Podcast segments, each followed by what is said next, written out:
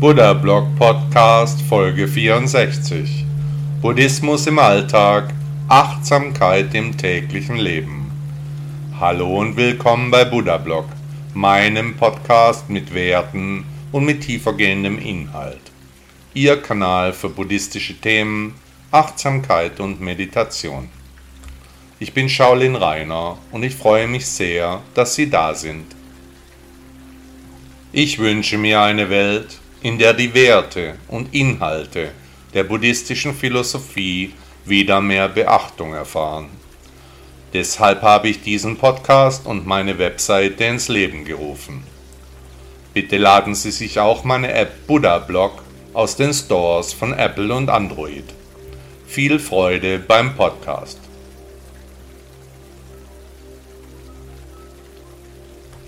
Tugenden Buddha mahnte zu einem tugendhaften Leben, zu Werten und Inhalten, zu Zusammenhalt und Disziplin. Zuerst einmal, es gibt verschiedene Arten von Tugenden, die primär wichtigen Qualitäten, wie die Primärtugenden genannt werden, sowie eine darunterliegende Ebene, die sogenannten Sekundärtugenden. Primärtugenden sind etwa Bescheidenheit, Ehrfurcht und Redlichkeit, das rechte Erkennen, Denken, Sprechen und Handeln, die von Buddha immer wieder erwähnten Bestandteile auf dem Weg zum Licht der Erkenntnis, die sich kaum von den alten deutschen Werten unterscheiden. Aber auch die Wichtigkeit der Sekundärtugenden wie Disziplin, Fleiß und Pünktlichkeit, die sind in der Philosophie des Lehrers aller Lehrer unumstößliche Eckpfeiler einer funktionierenden Gesellschaft und eines jeden anständigen Mitglieds der Gemeinschaft. Tugenden, das erscheint der heutigen Spaßgesellschaft als Unwort, das aus der Zeit gefallen scheint. Aber über die Jahrhunderte betrachtet waren nur die Völker erfolgreich, die Inhalte und Werte pflegten. Als etwa das alte Rom dann endgültig in Dekadenz Wollust und Selbstgefälligkeit ankam, waren die Barbaren schon vor den Pforten. Völker kamen, Kulturen gingen, eine immerwährende Erneuerung der menschlichen Spezie zieht sich wellenförmig durch die Evolution. Und in Zeiten ohne Tugenden zeigte und zeigt sich immer wieder, dass ein Fatalismus die Menschen befällt, sie wie eine dickflüssige Soße überzieht alles lähmt und blockiert. Welche Tugenden sind Ihnen wichtig? Was bewegt Sie? Was stört Sie bei anderen Menschen? Gibt es so wichtige Tugenden für Sie, dass Sie die Abwesenheit bei Ihrem Umfeld nicht tolerieren können? Mein gesamter Tag besteht aus Arbeit, Fleiß und Pflichterfüllung. Meine Agenda wird täglich konsequent abgearbeitet. Viel Schlaf, Yoga, gesunde Ernährung, viel Arbeit, die Pflege meiner Beziehungen. In enger Taktung gehe ich meinen Aufgaben nach. Wer den Lehren Buddhas folgt, der weiß, oder er kann sich jedenfalls denken, dass das Leben nur ein Traum ist, aus dem es zu erwachen gilt. Deswegen sollten wir auch dem Körper folgen, nicht der Ratio, denn unser Unterbewusstsein hat mehr Klarheit. Das Hin und Her überlegen, das bringt noch mehr Unsicherheiten mit sich. Solange wir uns aber gehen lassen, nicht den Primärtugenden und erst recht nicht den Sekundärtugenden folgen wollen, solange werden wir innerlich nicht wirklich zufrieden mit uns sein, denn wir wissen, dass ein Teil fehlt. Angenommen, sie würden sich mehr um die Tugenden bemühen, sich immer mehr bemühen, das Leben vernünftiger gestalten, dem Buddha auf seinem Weg folgen, was hätten sie zu verlieren? Eine Gemeinschaft ohne Tugenden wird sich bald zerfleischen, die Einzelnen werden übereinander herfallen, die Werte gehen verloren, bis eines Tages kaum noch Menschen übrig sind. Wer weiß, vielleicht hat die Menschheit sich schon hunderte Male selbst vernichtet und dann wieder von Null begonnen. Auch hier gilt, der Weg ist das Ziel. Buddha sagte einmal, hüte dich vor Zornestaten, mach den Leib zu deinem Knechte.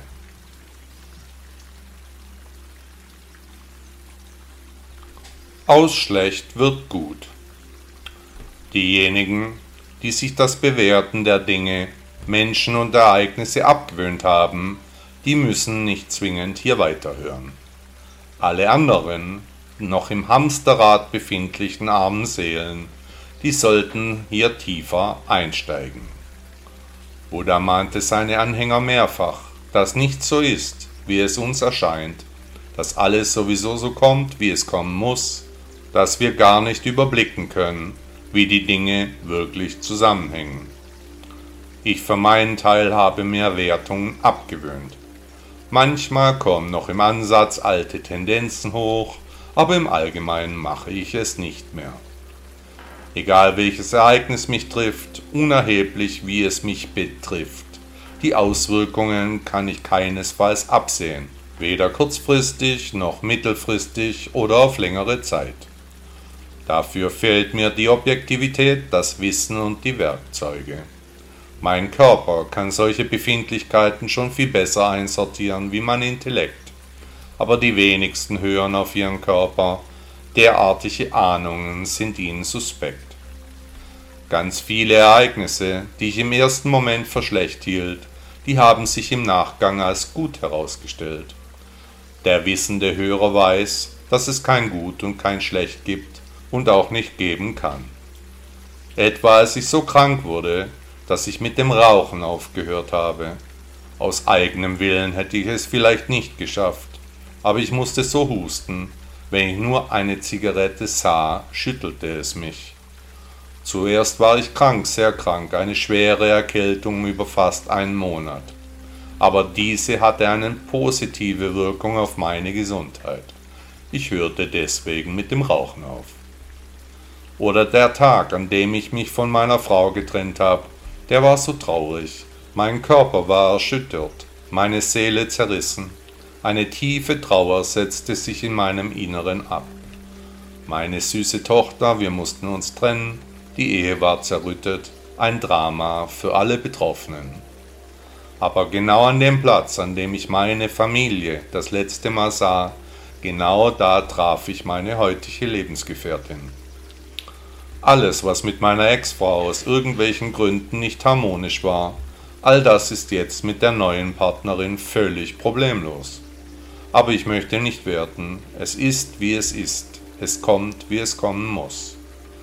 Wenn Ihnen das nächste Missgeschick passiert, dann sollten Sie überlegen, ob nicht auch gute Dinge daraus entstehen könnten, welche positiven Folgen denkbar wären und ob es nicht schlicht und einfach egal wäre, gut oder schlecht, oben oder unten, rechts oder links.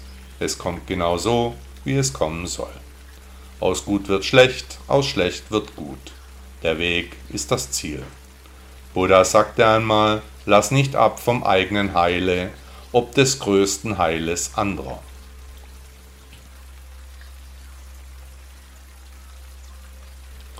Gelassener werden. Gerade aus der Gruppe der Wohlfühlbuddhisten hört man immer wieder, dass man gelassener werden möchte. Aber das ist einfach gesagt und nicht leicht gemacht.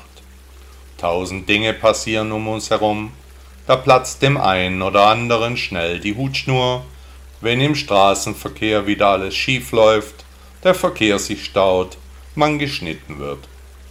Oder einem der Chef gleich am Morgen einen Anpfiff verpasst, die Kinder nicht tun, was sie sollen, wenn wir beschimpft oder angeschnauzt werden. Wenn wieder alles schief läuft, nicht so ist, wie wir es gerne hätten, da soll ich auch noch gelassener werden. Wie geht das?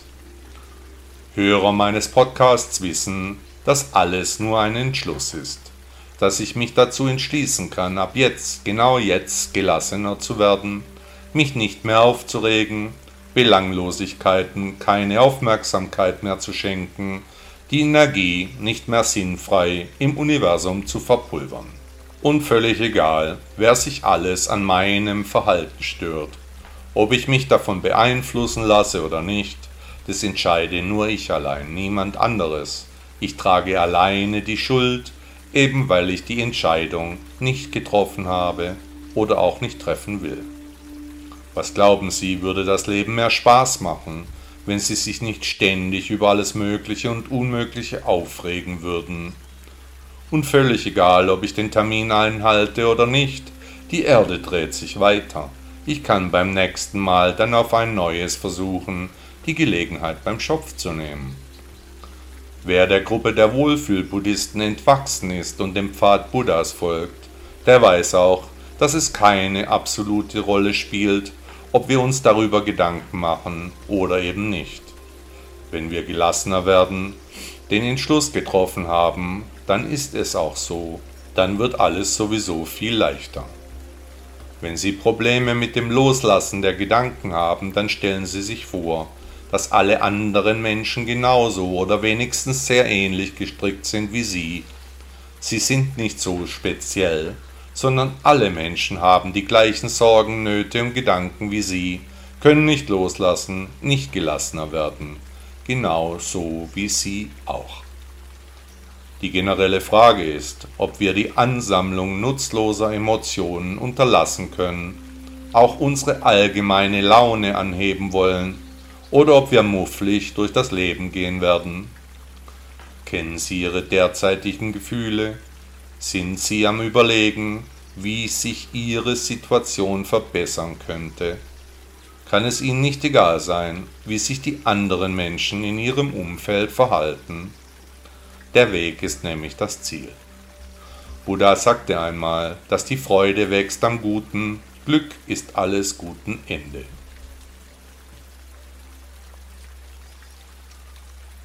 Der subjektive Blickwinkel. Wir alle haben immer einen Grund für unser Handeln. Jedes Verhalten baut auf vielen Ursachen auf. Nach Buddha spreche ich hier vom Gesetz von Ursache und Wirkung. Wir wissen, dass jede Aktion auch eine Reaktion mit sich bringt, weshalb wir Verständnis für die Menschen und ihre vielen Gründe haben sollten. Anstatt eingeschnappt, aggressiv oder emotional zu reagieren, sollten wir uns fragen, warum die besagte Person sich so verhält. Ob vielleicht Ängste oder Bedenken aufkommen oder gar Sachzwänge vorliegen, so dass die betreffende Person gar nicht anders handeln kann und der subjektive Blickwinkel auf das Geschehen löst sich schnell auf, wenn wir uns vorstellen, dass wir in den Schuhen der anderen Menschen stehen, was wir jetzt an ihrer Stelle tun würden. Wenn sie jetzt trotzdem kein Verständnis aufbringen können, an was könnte das dann liegen? Werden ihre Emotionen in ihnen getriggert, vielleicht ihre eigenen Ängste oder Nöte angesprochen? Ist das Verhalten der anderen Person wirklich falsch oder könnte der Fehler auch bei Ihnen liegen? Und gibt es überhaupt ein Objektiv richtig oder ein falsch? Ich würde sagen, dass es nur ein Subjektiv geben kann, denn ein jeder Mensch hält seinen Blickwinkel für richtig, mäkelt an der Sicht des Gegenübers herum. Was siehst du aber den Splitter in deines Bruders Auge und nimmst nicht wahr den Balken in deinem Auge, so der dem Jesus von Nazareth zugeschriebene Satz, der bereits kaum Auslegung für wirkliche Objektivität übrig lässt. Wäre es weiterhin möglich, dass ich Vorurteile, vorgefertigte Urteile aufgebaut habe, wo kommt meine Abneigung gerade jetzt her? Erinnert mich diese Situation an vergangene Begebenheiten, bei denen ich vielleicht schon schlechte Erfahrungen gemacht habe? Konkret gefragt, gibt es Dinge oder Begebenheiten, die Sie triggern? Sachverhalte, die Sie in Rage bringen? Einen Typus an Mensch, den Sie einfach nicht mögen? Ertappen Sie sich zum Beispiel dabei, die Jugend für Dinge zu kritisieren, die Sie früher selbst getan haben, die Sie jetzt aber stören, weil Sie eben nicht mehr jung sind? Oder als weiteres Beispiel regen sie sich über das protzige Verhalten von Wohlhabenden auf, dicke Uhren, teure Autos, weil sie eben nicht reich sind. Immer liegen für unsere Handlungen auch tiefere Gründe vor, die selbst wir auf den ersten Blick nicht erkennen können. Der subjektive Blickwinkel stört die Wirklichkeit. Nach Buddha gibt es keinesfalls nur die eine Wahrheit, sondern unendlich viele Realitäten. Der subjektive Blickwinkel findet von jedem Subjekt aus statt. Der Weg Buddhas wäre aber das Ziel. Buddha sagte einmal, höher wirkt ein Blick der Ehrfurcht. Geschenke an mein Ich Teil 1 Um ein achtsames und bewusstes Leben zu führen, sollten Sie sich ausreichend selbst beschenken. Solche Geschenke an das eigene Ich sind unschätzbar für die Laune und das Wohlbefinden. Gerade die Wohlfühl-Buddhisten unter uns werden so auf den Weg des Buddhas aufmerksam, finden dann im Laufe der Zeit das passende Mindset, um überhaupt erst tiefer in die Lehre des Lehrers aller Lehrer einzudringen. Auf Platz 1 ist hier die Ehrlichkeit. Wer sich selbst gegenüber ehrlich sein kann, der ist auf einem fantastischen Weg. Nach Buddha steht ganz am Anfang seiner Botschaft des edlen achtfachen Pfades, der rechtes Erkennen als ersten Schritt definiert.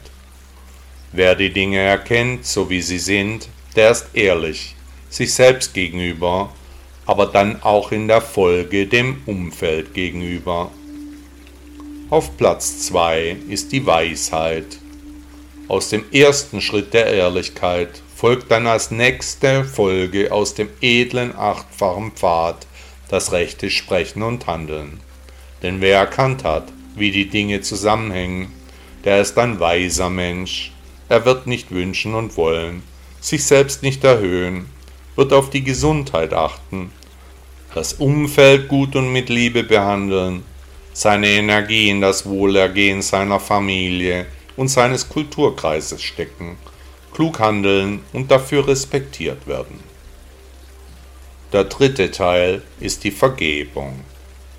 Weil der ehrliche Mensch schnell Weisheit erlangt, kann er sich und seinen Mitmenschen auch vergeben, denn er trägt nicht mehr das Leid der gesamten Menschheit mit sich herum, wälzt sich nicht in Schmerzen, kultiviert auch keine Probleme, sondern nutzt sein Wissen um den Zusammenhang der Dinge.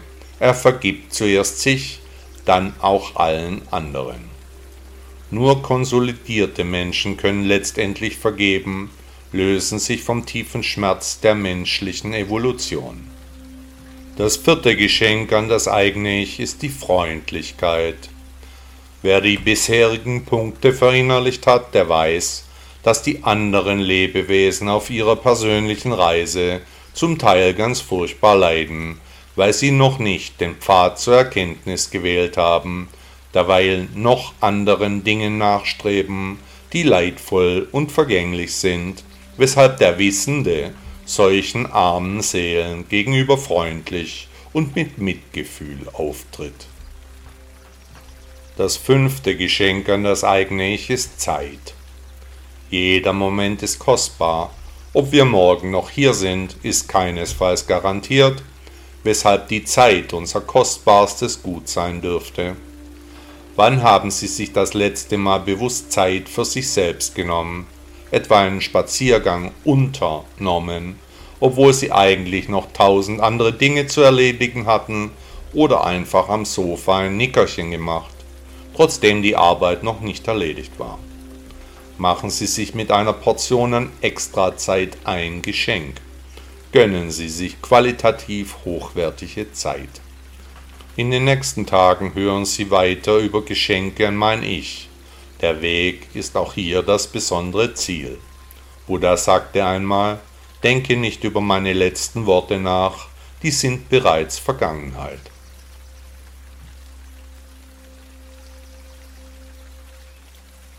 sind sie bereit zu heilen. Der Arzt des Altertums Hippokrates sagte einmal, bevor du beginnst jemanden zu heilen, frage ihn, ob er bereit ist, auf die Dinge zu verzichten, die ihn krank gemacht haben. Ein Satz, wie er auch von Buddha hätte stammen können, denn im Buddhismus geht es nach dem großen Lehrer darum, die Verhaltensweisen zu unterlassen, die uns leiden lassen. Aber die meisten Menschen wollen das nicht. Sie klammern sich an Menschen, Dinge und Begebenheiten, weil sie sich Geborgenheit und Sicherheit von ihnen versprechen, obwohl diese Gefühle ja bestenfalls ein Trugschluss sein können. Denn alles ist vergänglich, nichts bleibt. Nach Buddha hilft hier nur, sich mit der Wahrheit auseinanderzusetzen, die Gewissheit auszusprechen, wahrzunehmen, zu akzeptieren. Wir leiden, weil wir wissen, dass alles vergehen wird, wir, unsere Liebsten, unser Besitz, unsere Stadt, unser Land, unser Planet, nichts wird bleiben. Aber das Leiden ist eine reine Entscheidung, leide ich oder unterlasse ich es zu leiden. Und tief in unserem Inneren wissen wir auch, warum wir leiden. Nicht wegen verschmähter Liebe, vergangener Jugend, abgelaufener Energie, verlorenerem Reichtum trauern wir, nein, wir trauern, weil wir vergänglich sind. Nur deswegen sind unsere Emotionen angeschlagen. Ein erwachter Mensch wird keinesfalls mehr leiden, egal was passieren mag. Er wird mit stoischer Ruhe die Situation annehmen, in Frieden seiner Arbeit nachgehen, egal welcher Orkan um ihn herum auch immer toben mag. Wenn nun ein Suchender auf einen Lehrer trifft und dieser Lehrer von der Beendigung aller Anhaftungen spricht, dann will das eben nicht ein jeder Betroffene hören. Zu sehr sind die meisten noch in ihren alten Strukturen verhaftet. Die Philosophie Buddhas kommt von weit her, dringt langsam nur durch den westlichen Kulturkreis. Zu verschieden sind die Meinungen, die Ansichten, die Glaubenssysteme. Was aber bringt es am Leiden festzuhalten, wo wir doch das Ende bereits kennen? Wer hierüber klar und nüchtern philosophiert, der wird schnell herausfinden, dass in der Lehre des indischen Prinzen mehr wie nur ein Körnchen Wahrheit enthalten ist. Wenn Sie von Ihren Leiden geheilt werden wollen, dann müssen Sie zuerst den Entschluss aufbringen, das Leiden zu unterlassen. Es ist eine simple Willensäußerung, die am Anfang ihrer Reise steht. Wer dem Pfad Buddhas folgen mag, muss dies einmal entscheiden. Dann folgt der Rest von ganz alleine. Um das Leiden hinter sich zu lassen, muss erst einmal eine gehörige Portion davon erfahren worden sein. Dann steigert sich die Bereitschaft, auch andere Weltanschauungen zu betrachten. Der Weg ist das Ziel, der wahre Pfad zur Beendigung der Leiden. Buddha sagte einmal, Ach, wie leben wir so glücklich ohne Krankheit unter Kranken, indes die Menschen krank und sich durchs Leben wanken. Geschenke an Manich Teil 2 In einer der letzten Folgen haben Sie schon Teil 1 gehört. Heute geht es weiter. Das sechste Geschenk, das Sie sich machen sollten, ist Gesundheit. Ohne Gesundheit ist alles nichts, kein Besitz kann erfreuen, keine Nähe beglücken, kein Spaß lustig sein, denn eine Krankheit bringt weitere zusätzliche Leiden. Buddha mahnte uns, den Körper als Vehikel zum Erreichen der Erleuchtung zu begreifen, den es zu pflegen gilt. So gesehen war der indische Prinz der erste Ernährungsberater, der im Übrigen auch Disziplin als Basis der Gesundheit ansah. Er hatte die Angewohnheit, nur einmal täglich zu essen. Ich für meinen Teil versuche das auch, dabei wenig zu sich zu nehmen, zu fasten, zu meditieren, an sich vegetarisch zu leben. Auch war er ein Yogi, machte seine Übungen, ging viel zu Fuß, war ein gesunder Mann, der im hohen Alter müde und umgeben von seinen Jüngern verschied. Das siebte Geschenk, das sie sich selbst machen sollten, ist Selbstsicherheit. Wer sich seiner Sache sicher ist, der muss auch nicht laut werden, sondern kann in aller Ruhe seinen Weg gehen. Verschwenden Sie keine Gedanken mehr auf Zweifel, werfen Sie Ihre Unsicherheiten über Bord. Wenn Sie sich zu etwas entschieden haben, dann ist es gut, denn es kommt nach Buddha sowieso so, wie es kommen soll. Sie tragen keine direkte Schuld. Beschenken Sie sich mit Selbstsicherheit, leben Sie Ihr Leben, vertrauen Sie auf Ihren Urinstinkt. Das achte Geschenk, das Sie sich selbst machen sollten, ist, werden Sie Ihr eigener Coach. Jede Zeitung hat in der Zwischenzeit einen Ratgeberteil. Das Netz ist voller Coaches, aber tief in ihrem Inneren wissen sie um die Zusammenhänge, um das Gesetz von Ursache und Wirkung, auch um die Lehre Buddhas. Sie wissen selbst, was gut für sie ist oder nicht. Hören Sie mehr auf sich, weniger auf andere Menschen. Das letzte Geschenk, das Sie sich machen sollten, ist Spiritualität und Glaube. Sie hören einen buddhistischen Podcast. Sie probieren ihre Spiritualität, sind vielleicht auch gläubig. Buddhismus ist eine Philosophie, keine Religion. Trotzdem kann man einer Religion nacheifern und auch Buddhist sein. Jedenfalls gibt die Weltanschauung des indischen Prinzen Werte und Inhalte vor, die vielen Menschen zu einer Art von innerlichem Kompass geworden sind. Wer spirituell ausgerichtet ist, wird eines Tages hoffentlich den Absprung von den Leiden finden. Vom Wohlfühlbuddhisten zum Gefolgsmann oder zur Gefolgsfrau aufsteigen. Immer dann, wenn das Karma so sein wird, denn es kommt immer und grundsätzlich so, wie es kommen muss. Der Buddha hat uns den Weg gezeigt, gehen müssen wir ihn selbst. Aber der Weg ist das Ziel. In einem meiner nächsten Podcasts geht es weiter zum Themenschwerpunkt Geschenke an mein Ich. Buddha sagte einmal, frei von jeglicher Begierde, jeglichem Hass und jeglicher Verblendung und von seinen Fehlern geläutert, dann ist er der Geschenke würdig. Nach innen Wut, nach außen Hass. Immer öfter fallen mir wirklich wütende Menschen auf, die ihren Hass ungezügelt unter die Menschen streuen.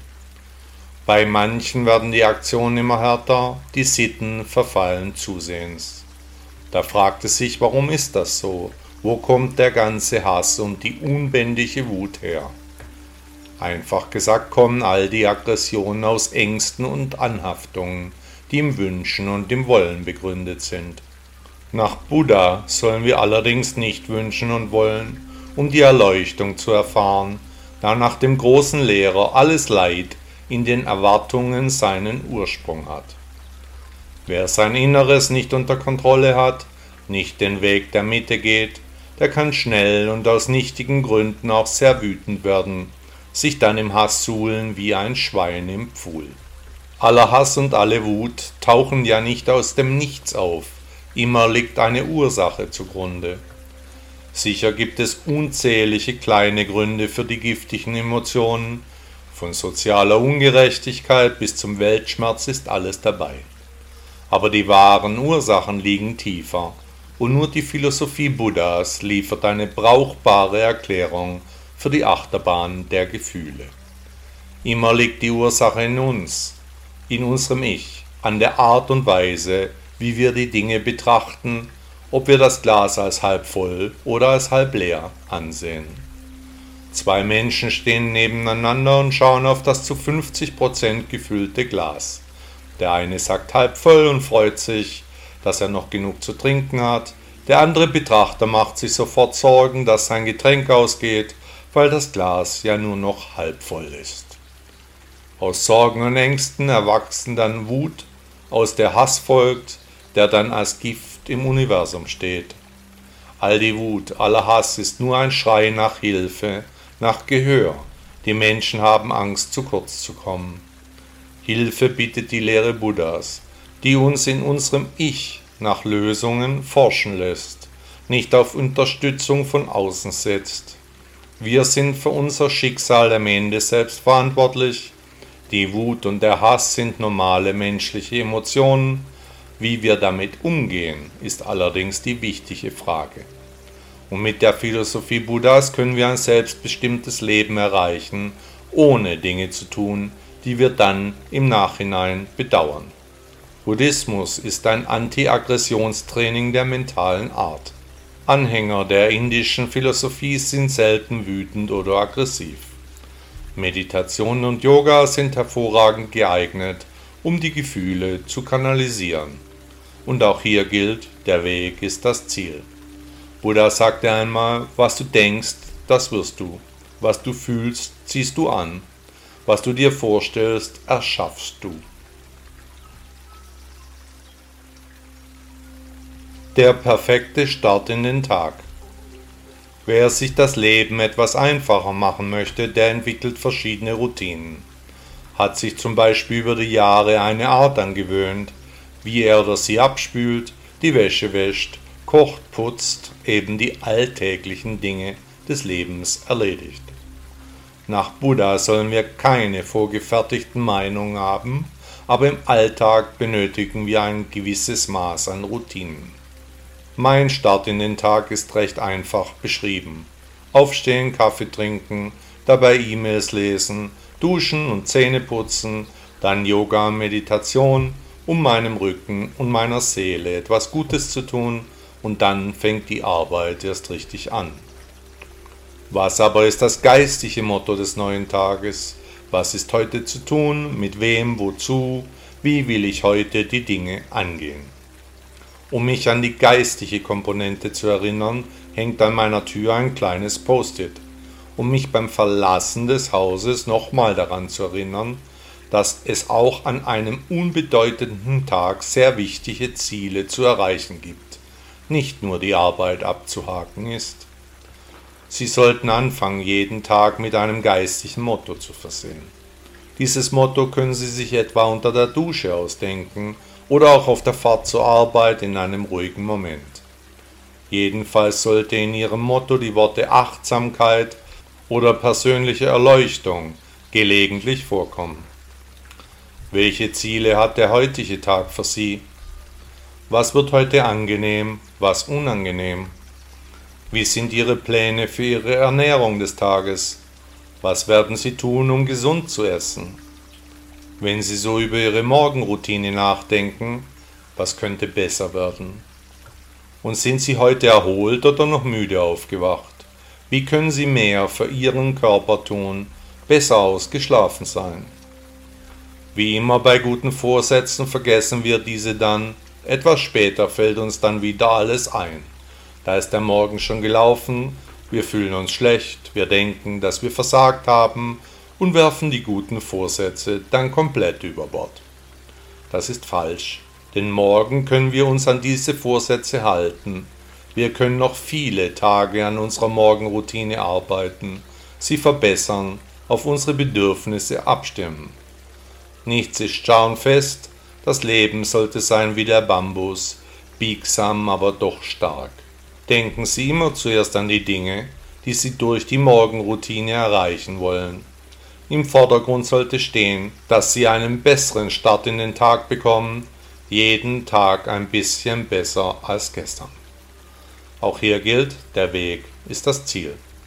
Buddha sagte einmal, welche Worte wir auch immer aussprechen, sie sollten mit Sorgfalt für die Menschen gewählt werden, Sie werden sie hören und von ihnen für gut oder schlecht beeinflusst werden. Hat Ihnen der Podcast gefallen? Danke, dass Sie Buddha Blog hören. Ist Ihnen aufgefallen, dass hier keine Werbung läuft, dass Sie nicht mit Konsumbotschaften überhäuft werden? Möchten Sie dem Autor dieses Blogs für seine Arbeit mit einer Spende danken? Unterstützen Sie mich beteiligen Sie sich an den umfangreichen Kosten dieser Publikation. Ihre Unterstützung kann helfen, die wichtige Arbeit auch weiterzuführen. Bitte laden Sie sich auch meine App Buddha Blog aus den Stores von Apple und Android.